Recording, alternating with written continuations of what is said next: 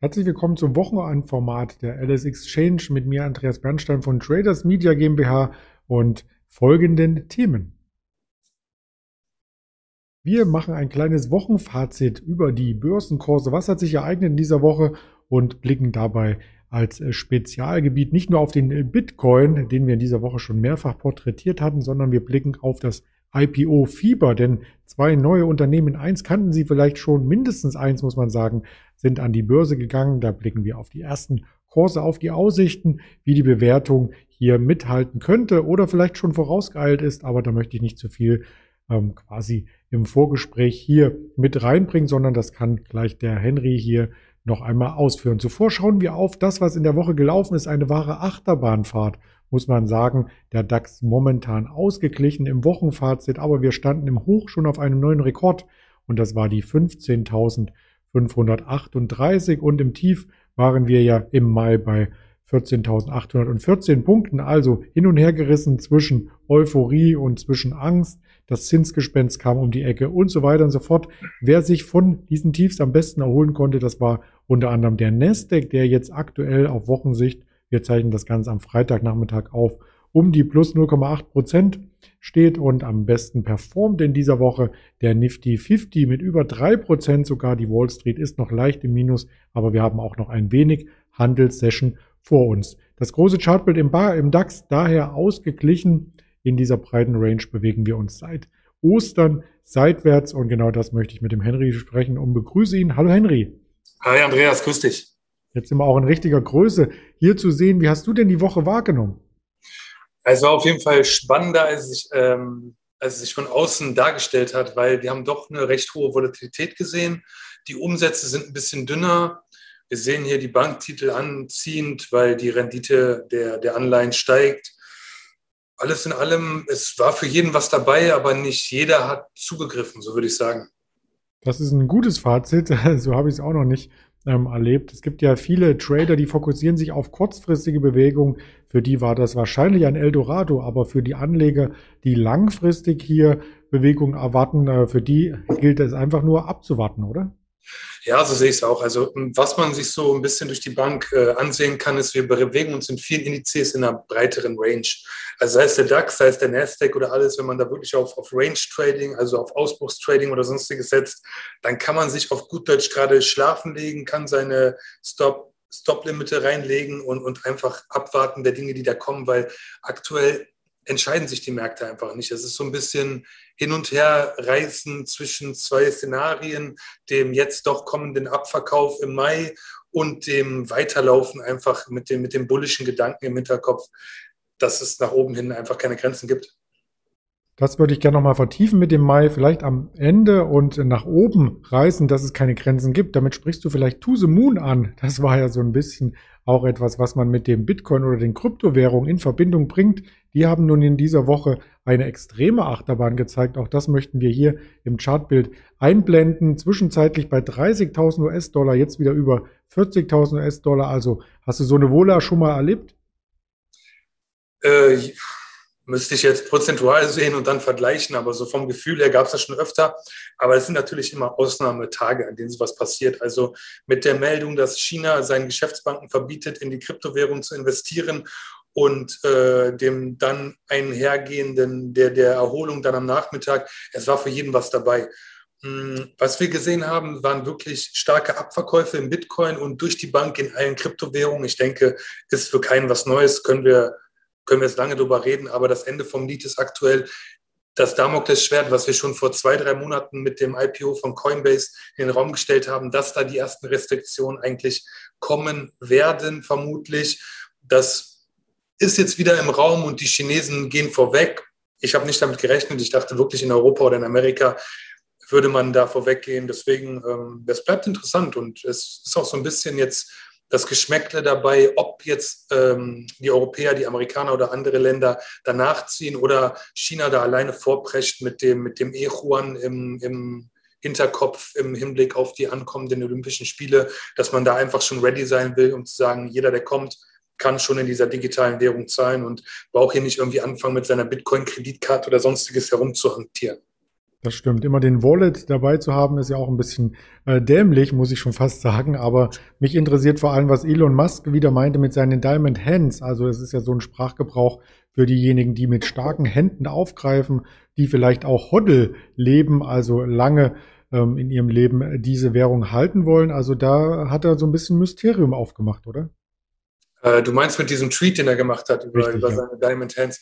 Ja, es heißt ja nur auf gut Deutsch, ähm, also Diamond Hands übersetzt jeder, die meisten wissen es wahrscheinlich, heißt einfach nur, ich habe ich hab Finger, ich lasse es nicht los. Ich weiß genau, mhm. ich habe hier was, was leuchtendes, strahlendes in der Hand und das ist bei Elon Musk in diesem Tweet halt Bitcoin und den werde ich halten. Das ist, widerspricht so ein bisschen dem, was er gesagt hat, dass Tesla ähm, eventuell oder vermutlich erstmal keine Bitcoins akzeptieren wird als Zahlung äh, und dass da eventuell der Gedanke war, dass dann Tesla auch dementsprechend seine Bitcoins verkaufen will, dem widerspricht er da so ein bisschen. Also ich, ich finde dieses ganze Getweete, ich, ich mag Elon Musk, ich finde, er ist ein Visionär, er macht wirklich tolle Dinge, aber was dieses Tweeten im Bereich der Kryptowährung angeht, ich habe da noch keine klare Meinung, aber irgendwie widerspricht es mir dann, wie viel, wie viel Einfluss er dann doch irgendwie nimmt und dem ist er sicher bewusst. Also man fängt dann an, eine Intention da hineinzudenken, warum tut er das, warum postet er jetzt nicht oder tweetet er jetzt nicht? Oder warum tweetet er gerade jetzt? Und ja, es ist schwierig und, und ich, ich finde es eigentlich nicht angebracht. Ich finde mittlerweile, wenn man sagt, okay, Kryptowährung, wir wollen auch oder Elon Musk, er möchte vielleicht auch, dass sowas dann wirklich salonfähig wird, dann sollte er sich vielleicht da einfach rausnehmen, wobei jetzt gerade der Gedanke kommt, vielleicht macht er gerade deswegen diese Tweets, um dann vielleicht zu zeigen, wie beeinflussbar der Markt noch ist, dass man vielleicht in diese Richtung dann vielleicht mal ein bisschen agiert, aber alles nur Ideen und alles so ein bisschen mit einem Geschmack dabei. Es bleibt mystisch auf alle Fälle, aber nicht bei uns in der Berichterstattung. Wir wollen noch zu ein paar anderen Dingen kommen, wo man feiern kann. Und die Rede ist nicht etwa von Silvester oder einem Geburtstag hier, sondern von Börsengängen. Ja, es gibt sie noch, die IPOs und da gab es gestern ein sehr großes IPO an der Nasdaq, ein Hafermilch-Imperium aus äh, Schweden. Kanntest du die Milch vorher? Ich habe sie zumindest schon mal im Kühlschrank gesehen bei mir. Gehst du nicht selber einkaufen, dass du sie nur im Kühlschrank siehst, oder? Konsumiere nur, ja. Okay, das ist, das ist eine schöne Ausgangsposition. Ähm, ja, ich kenne sie. Also wir reden hier von Oatly, ein äh, schwedisches Unternehmen, das Hafermilch anbietet. Es bietet auch Haferjoghurts an und alles in dieser Richtung. Also es ist so relativ breit aufgestellt. Bei Haferdrinks selber sind sie mit 30 Prozent der weltweite Marktführer. Noch vor äh, Danone oder jetzt Nestle, die in den Markt kommen und äh, ja, ist ganz spannend. Man darf da nicht verwechseln. Es geht hier wirklich nur um Haferdrinks. Also Danone ist mit seinen Marken Alpro und äh, White Wave heißt es, glaube ich, im Bereich der Pflanzenmilch die weltweite Nummer eins, wirklich mit Abstand auch gravierend größer als, als Oatly. Aber ja, dieses Unternehmen geht jetzt an die Börse, beziehungsweise ist gestern an der Nasdaq an die Börse gegangen. Und das IPO war erfolgreich, so kann man sagen, ja. Was heißt erfolgreich? Wie hoch ist denn die Bewertung aktuell? Ja, wir sind mit ähm, 10 Milliarden Euro bewertet an die Börse gegangen. Jetzt mittlerweile stehen wir schon wieder höher. Also ich glaube, wir waren noch mal eine, anderthalb Euro heute im, im Handel höher. Also wir reden gerade Freitag 14.30 Uhr. Jetzt mal schauen, wie die Amerikaner reinkommen. Deswegen, also wir sind über dem Ausgabepreis, wir sind äh, generell in einem steigenden, steigenden Markt da, es ist viel Nachfrage da. Es gibt natürlich auch prominente Unterstützer, Oatley, man, man, es gibt hier viele Visionen, dass man da so einen, wirklich eine weltweite Marke macht, ähnlich zu Beyond Meat oder ähnliches. Das spielt ja alles so ein bisschen mit rein und das ist auf jeden Fall spannend. Den Eurokurs, den haben wir hier im Hintergrund eingeblendet und wir möchten auch direkt noch zeigen, wie sich der Titel gestern an der Nasdaq verhalten hat. Da gibt es dann die Dollarkurse zum Gegenüberlegen, also ähnlich wie viele IPOs erst einmal stark starten, ein bisschen volatil, dann etwas zurückkommend. Ähm, da gibt es ja auch einige Beteiligungen, die man gelesen hat. Ähm, das sind vielleicht dort die Diamond Hands, oder? Ja, also lange dabei sind schon ein paar Prominente aus Amerika, Oprah Winfield, Jay-Z und Natalie Portman hatte ich da gelesen. Das sind halt so die klassischen Verfechter des, ähm, ja, ernährt euch pflanzlich, esst nicht so viel Fleisch, dieser Mentalität. Ich finde das vollkommen legitim, sich dann so ein Unternehmen rauszusuchen und dann gebündelt dazu investieren und auch dafür dann gleichzeitig als Prominenter, dann als, als Werbefigur aufzutreten. Es bietet sich ja an, es ist auch nicht verboten. Also ich finde es gut. Ähm, deswegen, man ist schon recht prominent aufgestellt. Es ist noch eine große Beteiligung wohl von Blackstone, das hatte ich gelesen. Das wird so ein bisschen als Kontrastprogramm dann daneben gestellt, dass man hier nicht nur ein reines pflanzliches Startup hat, das von der Pike auf alles selber macht und selbst den Börsengang selber stemmt und ähnliches. Das heißt, man ist schon mit der Finanzindustrie hier verwurzelt und es gab da so einen Satz, den habe ich mal rausgeschrieben. Hier ein Twitter-Nutzer schrieb zum Beispiel, wenn ich jetzt an meinem Kaffee nippe, schmecke ich Kapitalismus. Das ist natürlich wie man sieht, also das eine ist positiv zu sehen, das andere ist wieder normal, es ist wieder für jeden was dabei. Ich würde generell sagen, man ist da gut aufgestellt, man hat wirklich Namen dabei, die auch werbeträchtig sind. Das eine ist natürlich diese ähm, Hafermilch im eigenen Kühlschrank zu haben für Endverbraucher. Das andere wäre aber bei größeren Ketten den Fuß in der Tür zu haben. Gibt es da schon News zu?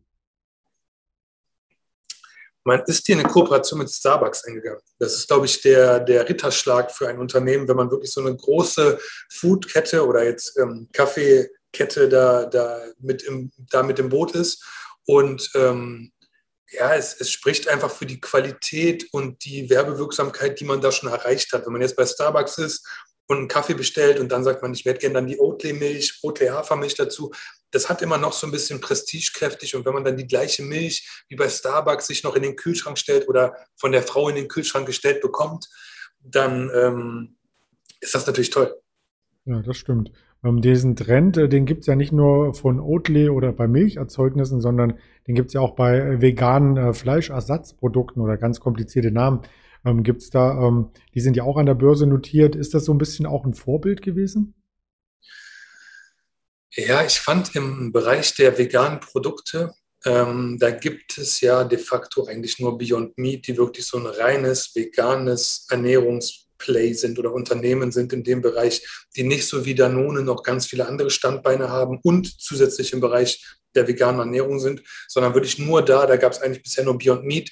Und Oatly ist so das zweite Unternehmen, wo man sagt, okay, ich brauche hier nicht drüber nachdenken, dass ich noch hintenrum irgendwelche Umsätze aus irgendwelchen nicht ESG-konformen ähm, Geschäftsbereichen ziehe, sondern man ist wirklich einzig und allein im veganen Markt. Deswegen, ich denke, ja, Beyond Meat ist ein gutes Vorbild und es ist auch so ein bisschen das Prinzip des First Movers. Also es gibt ja noch andere Unternehmen, die ja sicherlich auch wieder nachziehen werden, aber man ist einfach der Erste. Man kann jetzt nochmal, ähm, wie sagt man, medienwirksam seinen Börsengang durchziehen. Das heißt, das IPO beflügelt dann wieder den Namen es ist so ein selbstverstärkender Effekt und, und ich glaube, das funktioniert aktuell ganz gut, auch wenn die Bewertung doch recht sportlich ist. Ja, Bewertung hast du schon angesprochen. Da würde ich vielleicht nochmal äh, drauf abzielen, ob das Unternehmen überhaupt äh, schon einen Gewinn macht. Ich glaube mal nicht. Nee, man macht noch Verluste. Ich habe es mir hier aufgeschrieben, ich muss mal eben schauen, genau Nettoverlust von 60 Millionen US-Dollar. Also im letzten Jahr war es definitiv mehr. So ein Börsengang kostet aber auch Geld, deswegen dieses Jahr mal sehen, wie es dann läuft. Aber das ist auch eigentlich nicht so schlimm, weil man sieht ja bei diesen wachstumsstarken Unternehmen geht es dann doch eher um die Wachstumsstory. Man ist noch kein Value-Titel, das dauert Jahre, diese, diese Umstrukturierung. Und da geht es eher darum, dass die Wachstumsraten auch wirklich äh, vielversprechend aussehen, dass man den Wachstum, den man prognostiziert, einhält. Und das sieht bei Oatly alles, alles großartig aus, weil den Umsatz, den hat man in 2020 verdoppeln können auf ähm, 420 Millionen US-Dollar. Von daher, ich, ich sehe hier eigentlich alle Kennzahlen doch recht positiv. Der Sektor wird auch positiv wahrgenommen. Ich habe äh, eine Studie der ING gelesen, bis 2025 soll in der Eurozone plus Großbritannien der Umsatz in diesen Produkten auf 5 Milliarden Euro ansteigen. Also da ist das Unternehmen vielleicht als First Mover, wie du sagtest, auch äh, ziemlich gut positioniert. Weiß man schon, was mit dem Geld gemacht werden soll? Ja, generell natürlich. Geld wird in die Expansion gesteckt weltweit. Aber das Besondere an dem Play ist, dass man noch eine Kooperation mit einem chinesischen Unternehmen hat, das hier den Markt oder die Tür zum chinesischen Markt halt auftreten möchte. Das heißt, gerade in China, gerade der größte Wachstumsmarkt, gerade die Chinesen, die ähm, auch ja Starbucks oder ähnliche Kaffeegetränke jetzt immer mehr für sich entwickeln, äh, entdecken, ähm, da einen Fuß drin zu haben, das spielt natürlich rein in die Bewertung. Und das ist natürlich auch Fantasie, die damit drin ist, die noch nicht in den Umsatzquoten ähm, gesehen werden kann, weil man einfach da den Markteintritt noch forcieren will. Aber ich denke, es gibt noch weitere interessante Märkte, aber das ist so das Steckenpferd, was man auch oder was auch das Unternehmen Oatly wirklich darauf bedacht war, ähm, das zu erwähnen. Also China-Kooperation und Markteintritt habe ich da recht häufig gelesen und ist genauso wie eine Oprah Winfrey oder, oder ähm, der Name, die Vergleichbarkeit mit Beyond Meat, einfach wirklich werbewirksam und hat auch scheinbar funktioniert. Hm. Was ich mich gefragt habe, Jay-Z trinkt also die Milch oder ist zumindest äh, einer der prominenten ähm, Vertreter mit seiner Beteiligung, ob dann auch Beyoncé die Milch äh, bekommt oder ob sie dann vielleicht eine ganz andere trinkt. Meinst du, sie kriegt dann äh, eine, eine, andere Marke oder was um den Streit? Man weiß es nicht. Man weiß es nicht. Die haben ja bestimmt auch mehrere Kühlschränke. Ist ja nicht wie bei armen Leuten dort bei den beiden. Aber lass uns. Ich ja wirklich gar nicht solche Nachrichten. Ich stecke da gar nicht drin, aber ich bin der Meinung, die sind nicht mehr zusammen. Also haben sie bestimmt zwei verschiedene Kühlschränke. Ja? Uiuiuiui, das werden wir nochmal nachrecherchieren. Da reicht die Sendezeit nicht. Ich schick's dir im Nachgang per WhatsApp. Alles gut. Ähm, äh, sag du uns bitte vielleicht noch übergangsmäßig, was es noch für weitere IPOs in der Pipeline gibt. Denn wenn der Markt genug Geld für auch solche Ideen hat, gibt es doch bestimmt auch genug Unternehmen, die sagen, jetzt gehe ich auch an die Börse.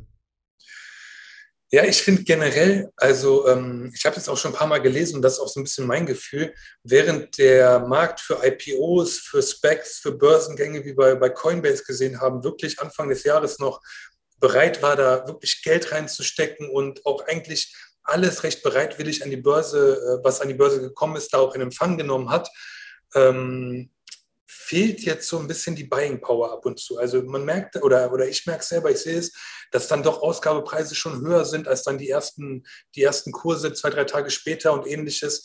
Daher wurden jetzt auch IPOs abgesagt. Aber was jetzt aktuell noch ansteht, ist zum Beispiel nächste Woche am 28.05. wird JD.com, das ist ein chinesisches Unternehmen, ähm, wird seine Logistiksparte abspalten. Das ist so ein bisschen das Pendant zu Amazon und Amazon Logistics. Ähm, das wird auf jeden Fall noch interessant. Wir hoffen da, dass es da eine Aufnahme in ganz Deutschland geben wird, damit wir mit der LSX auch mitziehen werden. Das, das prüfen wir. Das ist kein Versprechen, aber das ist so perspektivisch, was ansteht nächste Woche. Und heute gab es noch ein IPO, über das ich gerne sprechen würde, wie du weißt. Das mhm. ist ähm, HGS. Sehr gerne. Das ist sogar mal ein deutsches IPO, wenn ich das richtig äh, gelesen habe. Da gibt es auch eine Schlagzeile hier im Aktionär darüber ruckeliger Börsengang, aber ein spannendes Unternehmen. Der ruckelige Börsengang, das bezieht sich äh, vermutlich auf den Ausgabekurs, äh, der äh, vielleicht gar nicht so extrem durch die Decke ging. Den zeigen wir auch hier gleich wieder und sehen, die Aktie ist äh, leicht unter den ersten Notierungen. Ich habe den Artikel nicht gelesen, aber ich finde es ein bisschen unglücklich, ehrlich gesagt, weil nur, es wurde eine Ausgabespanne für den Preis festgelegt und wir sind in der Mitte der Spanne an den Markt gekommen und äh, sind jetzt, also der Ausgabepreis war 26 Euro. Ich meine, die Spanne war 19 bis 31. Das heißt, wir sind ziemlich genau in der Mitte gekommen. Und der erste Kurs war dann 27 und jetzt sind wir immer noch über dem Ausgabepreis. Sehe ich nicht als ruckelig an. Ich glaube, das spiegelt schon so ein bisschen die Mentalität, was für eine Erwartung man an ein IPO mittlerweile anlegt. Wenn es nicht am ersten Tag durch die Decke geht, mhm. ist es ein Fehlschuss. Und das sehe ich einfach anders, weil ich glaube, wenn ein Unternehmen an die Börse geht und ähm, sagt, wir möchten eine faire Bewertung und dann auch wirklich an die Börse gehen und anlegerfreundlich sein, dann gibt es doch nichts Schöneres, als zu sagen, okay, wir kommen innerhalb unserer Range, wir ähm, haben einen Ausgabepreis, der einen Schnaps unter dem aktuell gehandelten Preis liegt. Was ist daran ruckelig? Das stimmt. Ich habe es ja auch nur zitiert, äh, was da stand. Ähm, kann man natürlich gerne in Frage stellen. Ähm, die Frage, die sich mir aufdrängt, ist, es ist ja ein Bereich ähm, Richtung E-Mobilität. Da können wir vielleicht noch mal zwei, drei Sätze zu dem Unternehmen sagen, der eigentlich ein Bereich war, der noch vor Monaten sehr gehypt war. Ich finde ihn auch immer noch spannend. Also generell ist der Schwerpunkt auf Produkte der E-Mobilität sowie Getriebeteile und Komponenten. Ähm, ich habe selber von einem halben Jahr oder von einem Jahr als ich mir mein Fahrrad damals gekauft habe, mal geguckt, was gibt es in diesem Bereich. Und am liebsten würde ich natürlich einfach Bosch kaufen, weil das für mich so wie, ähm, ja, jetzt will ich nicht wieder einen Vergleich sagen, aber so wie das äh, par excellence Beispiel eines guten Unternehmens mit qualitativen Produkten ist. Mhm. Und ähm, Bosch ist zum Beispiel einer der, der Partner von HGS. Das heißt, es ist mhm. Abnehmer von Getriebekomponententeilen und äh, Teilen für die E-Mobilität und baut das auch in die Fahrräder ein. Und in, gefühlt ist fast jedes Fahrrad, äh, was einen E-Motor eingebaut hat, ja irgendwie mittlerweile jedes zweite hat einen Motor von Bosch. Also wenn man die an Bord hat, finde ich das generell als ein gutes Aushängeschild. Ähm, man kommt eher so ein bisschen bei HGS vom, vom Bereich der Verbrennungsmotoren. Das heißt, man, man dringt jetzt gerade in diesen E-Mobilitätssektor ein und ich finde, das ist ein schönes Beispiel dafür, wie so ein Unternehmen den Umbruch schafft, dann währenddessen noch an die Börse geht, um weiteres Kapital einzusammeln, auch um den Wachstum da dynamisch vorzutreiben. Ähm, der Wandel, der lastet ein bisschen auf der Bilanz, aber ich sehe das hier alles recht entspannt und ich glaube auch bei so einem Unternehmen mit 270 Millionen Euro Market Cap, da ist noch viel Luft und ähm, ich bin recht angetan, deswegen sprechen wir heute darüber. Ja, sehr gut. Ähm, wir haben auch, weil du angesprochen hast, ähm, wie viel eingenommen wurde bei so einem Börsengang vorhin schon. Es wurden 62 Millionen eingenommen und 112 Millionen Aktien äh, gehen an die Altaktionäre. Ähm, Finatem, HPH, Beteiligungs-UG, Familie Herzog ist wahrscheinlich dabei. Also da gibt es auch einige, die auch direkt aus Baden-Württemberg, wo das Unternehmen herstammt, äh, vermutlich dort noch weiter vom Wachstum überzeugt sind von dieser Aktie und die Wachstumsaussichten, die wollen wir auch vielleicht nochmal ähm, in die Richtung mit reingeben. Ähm, was ist denn da zu erwarten? Ich habe hier so ein lustiges Bild von Zukunftsvision. ich glaube, sowas bauen sie nicht. Sie bauen dann vielleicht einen kleinen Getriebepart von dem E-Motor, mit dem das angetrieben wird, aber sowas baut vermutlich nur Elon Musk irgendwann. Äh, ähm, ja, die Zukunftsaussichten. Also generell, sie sind natürlich nicht der Einzige in dem Markt, aber der Markt für E-Mobilität, das ist ein dynamisch wachsender Markt. Man hat hier wirklich gute Zukunftsprognosen. Ich glaube, der Verkehr wird immer mehr dahin gehen, dass man, dass man innerstädtisch wirklich mehr für die Fahrräder frei macht. Sagt, fahr doch mit einem E-Bike dahin. Warum musst du dich sieben Minuten ins Auto setzen, wenn du in zwölf Minuten mit dem Fahrrad oder vielleicht sogar in fünf da sein kannst, weil du keinen Verkehr hast? Das heißt, ich, ich glaube generell, das ist ein spannender Markt. Ähm, es gibt natürlich Konkurrenz, aber man ist ja auch nicht nur in diesem Markt tätig. Das heißt, man, man hat die Möglichkeit, jetzt über Kunden seine E- ähm, Gebrauchsteile zu entwickeln und auch dann in zum Beispiel elektrische Werkzeuge oder ähnliches in diese Bereiche reinzugehen. Da wurde zum Beispiel auch Hilti als, als ein großer Partner genannt oder als ein Abnehmer der Bauteile. Ja, ich, ich will jetzt nicht nur Rosiges über das Unternehmen sagen, aber das ist so das, wie es sich für mich anfühlt. Das ist ein mhm. Wachstumsmarkt, in dem dieses Unternehmen tätig ist. Ob es darin erfolgreich sein wird, das steht wieder in den Sternen. Aber zumindest hat man mal ein deutsches Unternehmen, das eher noch als, als Small oder als, es ist noch ein Small Cap, würde ich sagen, einzustufen ist. Deswegen, man kann seine Schlüsse daraus ziehen, denke ich. Genau, es ist auch so 50-50 verteilt zwischen E-Mobilität, ähm, Marktanteil und eben den Werkzeugteilen, die du ansprachst. Also das Unternehmen ist nicht nur auf die Mobilität ausgerichtet, sondern auch auf Werkzeuge und so weiter. Dennoch sehr äh, fokussiert und dynamisch und vielleicht kann ja Qualitätssiegel aus Deutschland hier auch ein bisschen mithelfen. Guter Punkt. Ich glaube, das ist das, was ich auch am Anfang meinte mit, mit Bosch als Kunden es ist ein Wettbewerbsvorteil, glaube ich, wenn man wirklich sagt, man hat hier Unternehmen, die seit fast schon Jahrhunderten, kann man sagen, auf Qualität setzen, die sind unserer Kunde und die vertrauen uns. Also das ist für andere auch so, so ein Vertrauensvorschuss. Und ich glaube, dass es auch ein Wettbewerbsvorteil ist, weil der E-Mobilitätsmarkt ist noch nichts, wo man wirklich mit billigen Produkten punkten kann, äh, ich möchte mich nicht auf ein Fahrrad setzen und dann, dann ist nach, nach 1000 äh, Kilometern ist dann schon der Motor hin und ich muss wieder einen neuen bestellen. Ich will einfach ein Fahrrad haben, wo ich noch in zehn Jahren sagen kann, okay, das verkaufe ich auf dem Gebrauchtmarkt und ich glaube, da sind wir noch lange nicht da, dass da Billigprodukte wirklich eine großartige Konkurrenz sind oder große Marktanteile schnell an sich reißen können. Mit zehn Jahre können wir leider auch beim Kurs nicht nach vorne schauen, aber wir können schon mal ähm, schauen, auf was Anleger achten sollten. Du sagtest es schon, ein marktenger Wert. Wie kann man da agieren, wenn man sich investieren, wenn man investieren möchte? Ja, wenn ich zehn Jahre nach vorne gucken müsste, dann würde ich nicht mehr hier sitzen. Oder vielleicht würde ich dann gerade hier sitzen. Man weiß es nicht. Oder auf der Seite von der Kamera. ja, genau, das wäre ein Traum. ähm, ja, es gibt zwei Punkte. Also ich finde auch ein guter Vertrauensbeweis, von dem ich gelesen habe, ist, dass sich ähm, nach dem Börsengang Vorstand und Aufsichtsrat als Vertrauensbeweis eben verpflichtet haben, Aktien zu kaufen vom Unternehmen. Das heißt, sie haben das nicht vorher durch irgendwelche Aktienoptionen bezogen. Sie haben einfach gesagt, okay, ich kriege ein Gehalt und von dem Gehalt werde ich auch Aktien meines Unternehmens kaufen, weil ich daran glaube. In welcher Höhe das ist oder sonstiges steht wieder auf einer anderen Karte. Da gibt es noch keine Auskunft darüber. Wenn ich jetzt sehe, ein Vorstand kauft dafür 1000 Euro in die Aktie, dann, äh, dann nehme ich den Satz, revidiere ich den vielleicht auch nochmal, aber man wird sehen, in welchen Größenordnungen sich das abspielt oder vielleicht schon abgespielt hat. Vielleicht wurde ja heute bereits was gemacht und man, man kriegt dann in den nächsten Tagen dann die Mitteilung. Und sowas ist ja mitteilungspflichtig.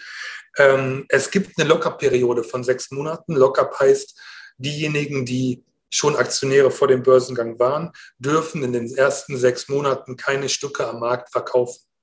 Ähm, finde ich auch schlau, es ist auch etwas, was ein bisschen Druck oder Angst vom Markt nimmt und auch die Volatilität vielleicht ein bisschen verringert. Man wird dann in, in sechs Monaten definitiv wieder über genau dieses Thema sprechen. Wenn dann da Kursabschläge sind oder sonstiges, dann heißt es wieder, ja klar, die Lockerperiode ist abgelaufen. Sollte man vielleicht im Hinterkopf behalten. Mhm. Das klingt spannend und was wir auch immer im Hinterkopf behalten, und da gehe ich nochmal in meine äh, Folie mit hinein, ist, äh, dass wir uns im Ende des Mais befinden, also noch eine Woche. Wir haben jetzt Pfingsten vor uns, dann noch ein paar Handelstage, dann ist der Mai beendet. Und es gibt ja dieses Börsensprichwort Sell in May. Wenn man da zurückschaut auf den saisonalen DAX in den letzten 30 Jahren, war ja der Mai insgesamt am Ende durchaus noch positiv. Wir stehen aktuell fast bei plus minus null, wenn man den Mai insgesamt betrachtet, und die Volatilität einmal außer Acht lässt. Aber beim MSCI World, da ist im Mai äh, gar nichts passiert, der sogar im Minus historisch betrachtet auf die letzten 30 Jahre. Was erwartest du denn für Ende Mai noch im Markt? Ich, wie soll ich sagen, ich, ich halte zwar was von, von historischen Analysen, aber diese ganze Psychologie, die dahinter steht, äh, dass man im Mai verkauft, weil das ist ja schon wieder so ein Punkt, wenn ich es doch weiß, dann verkaufe ich doch im April. Und wenn ich doch weiß, mhm. alle wissen es und verkaufe ich schon im April, dann bin ich schon im März dran. Und so dreht sich den Kreis und wir fallen im Juni des Jahres davor. Also ich sehe da auch die Saisonalität. Es kommt einfach so eine Art Sommerloch. Es sind weniger Quartalszahlen. Leute sind im Urlaub. Äh, man hat weniger, weniger, ähm, wie sagt man, Wirtschaftsdaten, die irgendwie so wirklich ähm, einen Umschwung darstellen, weil im Sommer meist alles doch recht steady läuft. Ich würde einfach sagen, lass uns schauen, was da kommt. Ganz ehrlich, ich, ich lege mich einfach nicht fest. Punkt. Stimmt, stimmt. Also festlegen ist ja an der Börse im Vorfeld sowieso ähm, das, das Tod des Depots, so wollte ich sagen. Aber wir legen uns auf jeden Fall fest und können heute schon mal sagen, dass es diese Aufzeichnung hier bei YouTube geben wird. Bei Twitter, Facebook, Instagram kriegen Sie eine Notification und als Hörvariante kann man das Ganze auch auf Spotify, Deezer und Apple Podcast noch einmal nachverfolgen. Und wir sind bei fast 30 äh, Minuten angekommen. Also das Wochenendformat ist wieder gelungen aus meiner Sicht. Es war sehr, sehr informativ. Ich bedanke mich recht herzlich für deine Expertise für die Unternehmen und zu Bitcoin und DAX und wünsche dir schon mal schöne Pfingsten. Danke, das werde ich haben. Wünsche ich dir auch.